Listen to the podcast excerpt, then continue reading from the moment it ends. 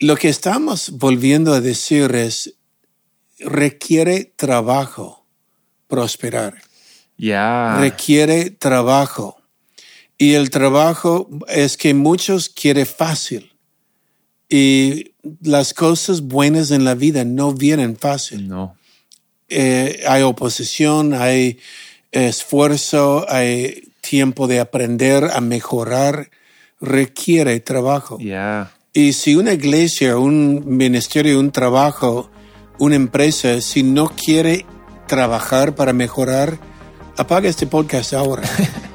Pero si quiere aprender a dar lo mejor, que crezca lo que tiene, requiere trabajo.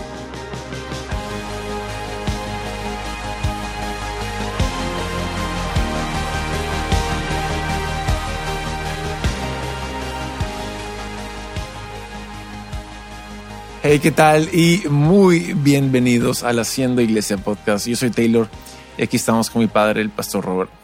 Aquí estamos, episodio 129. Yeah. Ya entramos un siguiente nivel la próxima semana. Yes. Eh, pero hoy día eh, quiero seguir este tema. Hemos hablado acerca de aprender de diferentes fuentes. Podemos llamarlo copiar, pero ser inspirado por ir a aprender. Por esto vamos a conferencias, por esto um, escuchamos mensajes de otro lado, para ir eh, agregando valor a nosotros mismos a través de ellos. Y uno de estos que nos ha bendecido mucho es el pastor Brian Houston. Yeah. Y tú hablas una vez que fuiste a una conferencia y él en un panel Wow. estaba simplemente respondiendo preguntas. Y en esta pregunta que estaba respondiendo, um, él le hace una pregunta. ¿En verdad crees que todo lo que hace un cristiano prospera? En verdad, y tú dices, todo el mundo se puso, pero de puntos para escuchar la respuesta. Yeah. Cuéntanos lo Sí. que pasó. Y fue, eh, pa- para mí fue intenso. O sea, fue en la conferencia Hilson en Nueva York, un coliseo con miles de miles de personas. Estaba ahí yo con unos del equipo nuestro de alabanza y hacen la pregunta, ¿tú crees que todo creyente prospera? Y, y le siguió y dijo, es que tú y yo conocemos cristianos que obviamente no les va bien. Entonces, ¿cómo podemos decir de que todo creyente prospera en todo lo que hace? Lo cual ah, Pastor Brian Houston respondió, dijo, yo sí creo que el cristiano prospera en todo lo que hace, citando Salmo 1, 1 al 3. Ah, ahí dice que el creyente prospera en todo lo que hace. Sí, bienaventurado el varón que... Y, lo, y, lo, y dijo, la pregunta no es si es que prospera o no. La pregunta es, ¿qué hace? ¿En qué prospera? Porque y dijo, a lo que pones la mano, en eso prosperas. Uh, Y continuó Pastor Brian diciendo, es que hay demasiados cristianos que ponen la mano al chisme mm, y prosperan en el chisme, que ponen la mano a la crítica, que ponen la mano a, a- a- a- al no creer correctamente y van a prosperar en eso. Pero hay otros que ponen la mano al dar y prosperan en el dar. Hay otros que, ah, que ponen la mano en, en animar a otros y son, son contagiosos con cuanto animan a otros. Hay otros que ponen la mano a fe y prosperan, son hombres o mujeres de fe.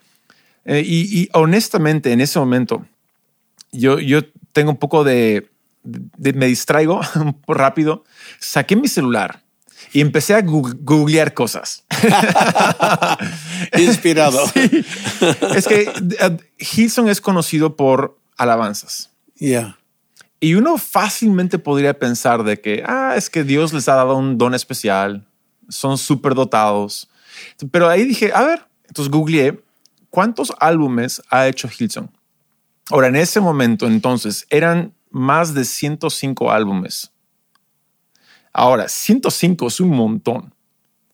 Y de ahí dije, ok, ¿cuántos años tiene Hilson como iglesia? Saqué el promedio de álbum por año y eran 4.5 álbumes por año.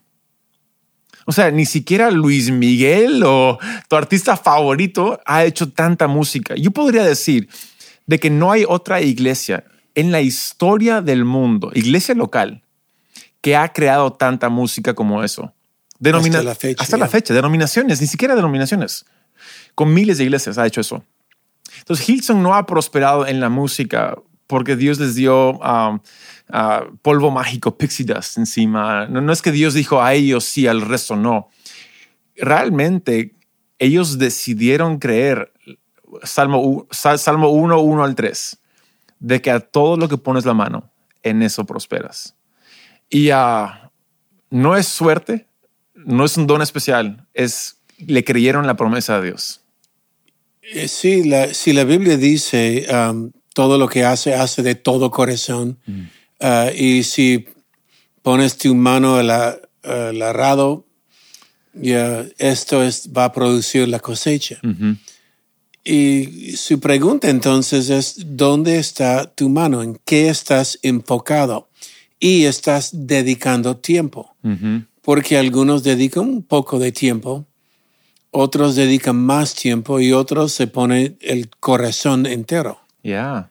Y, creo que terminamos descalificándonos, autodescalificándonos. Cuando Dios nos dice, sé fiel en lo poco. Yeah. Y sobre mucho te pondré. Es otra promesa de Dios. Y no es una promesa, hey, ¿sabes qué? Al pastor Robert le voy a dar mucho.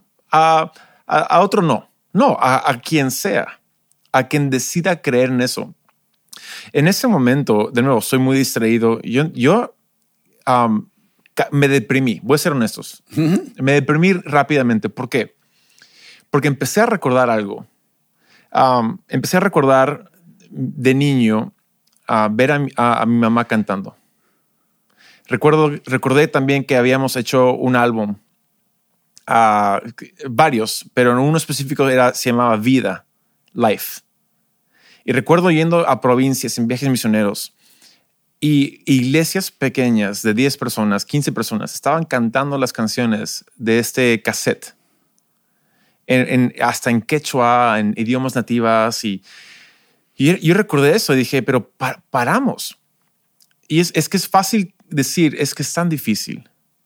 Es que no hay, no hay dinero. Y no hay dinero en hacer música hoy en día, literal. Es una inversión más que nada. Ah, uno tiene que hacer giras para ganar dinero y eso es otro tema.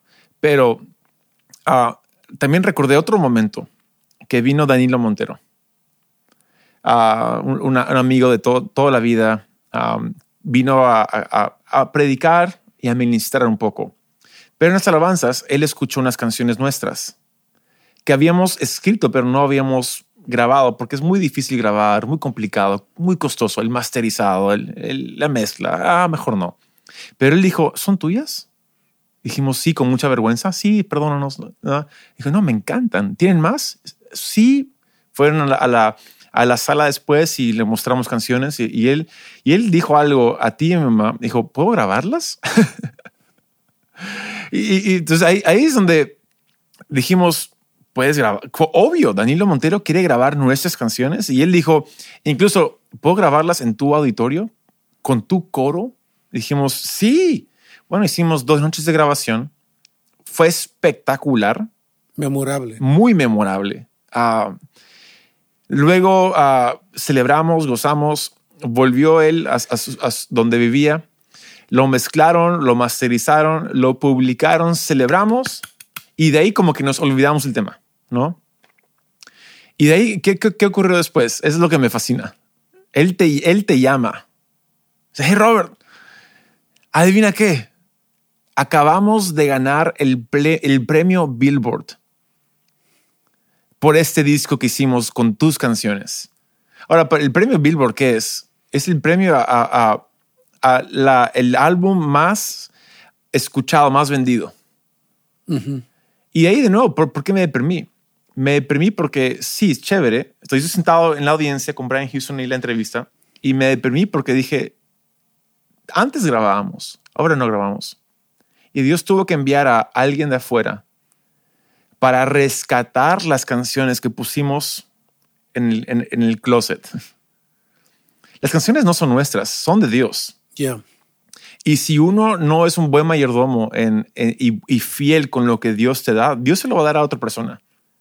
Y Dios se las dio a Danilo, porque nosotros no estábamos Sí, debo mencionar dos cosas. Danilo sí pidió grabar y muy amable. Danilo es un caballero, es un lindo. Lo amo con todo mi corazón. Un buen pastor, un buen cantante, un adorador. Yeah.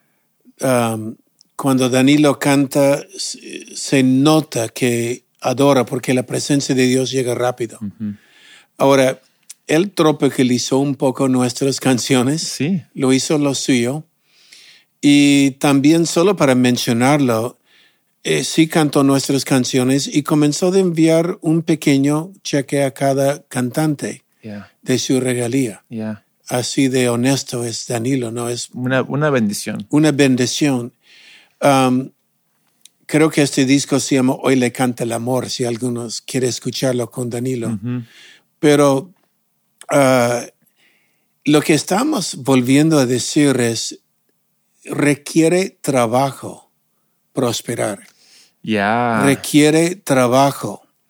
Y el trabajo es que muchos quieren fácil. Y las cosas buenas en la vida no vienen fácil no. Eh, hay oposición, hay esfuerzo, hay tiempo de aprender a mejorar, requiere trabajo. Yeah. Y si una iglesia, un ministerio, un trabajo, una empresa, si no quiere trabajar para mejorar, apaga este podcast ahora.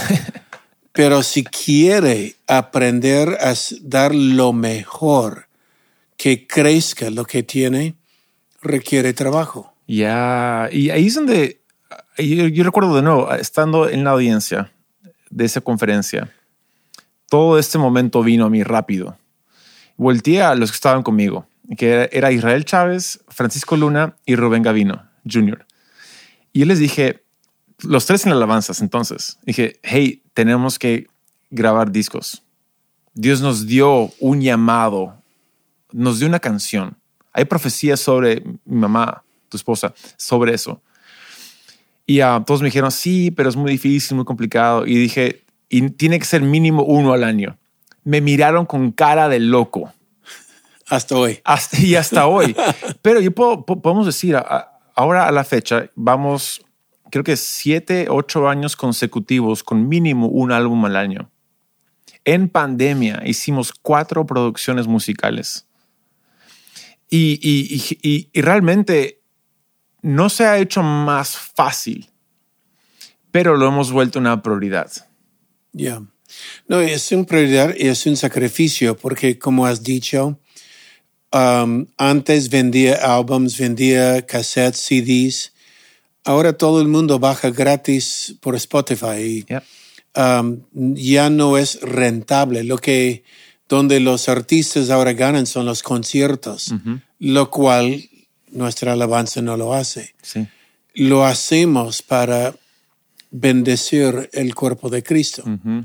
Y es, es costoso porque cuesta hacer una producción, Yeah. como dice la producción, la mezclarlos. um, Sí.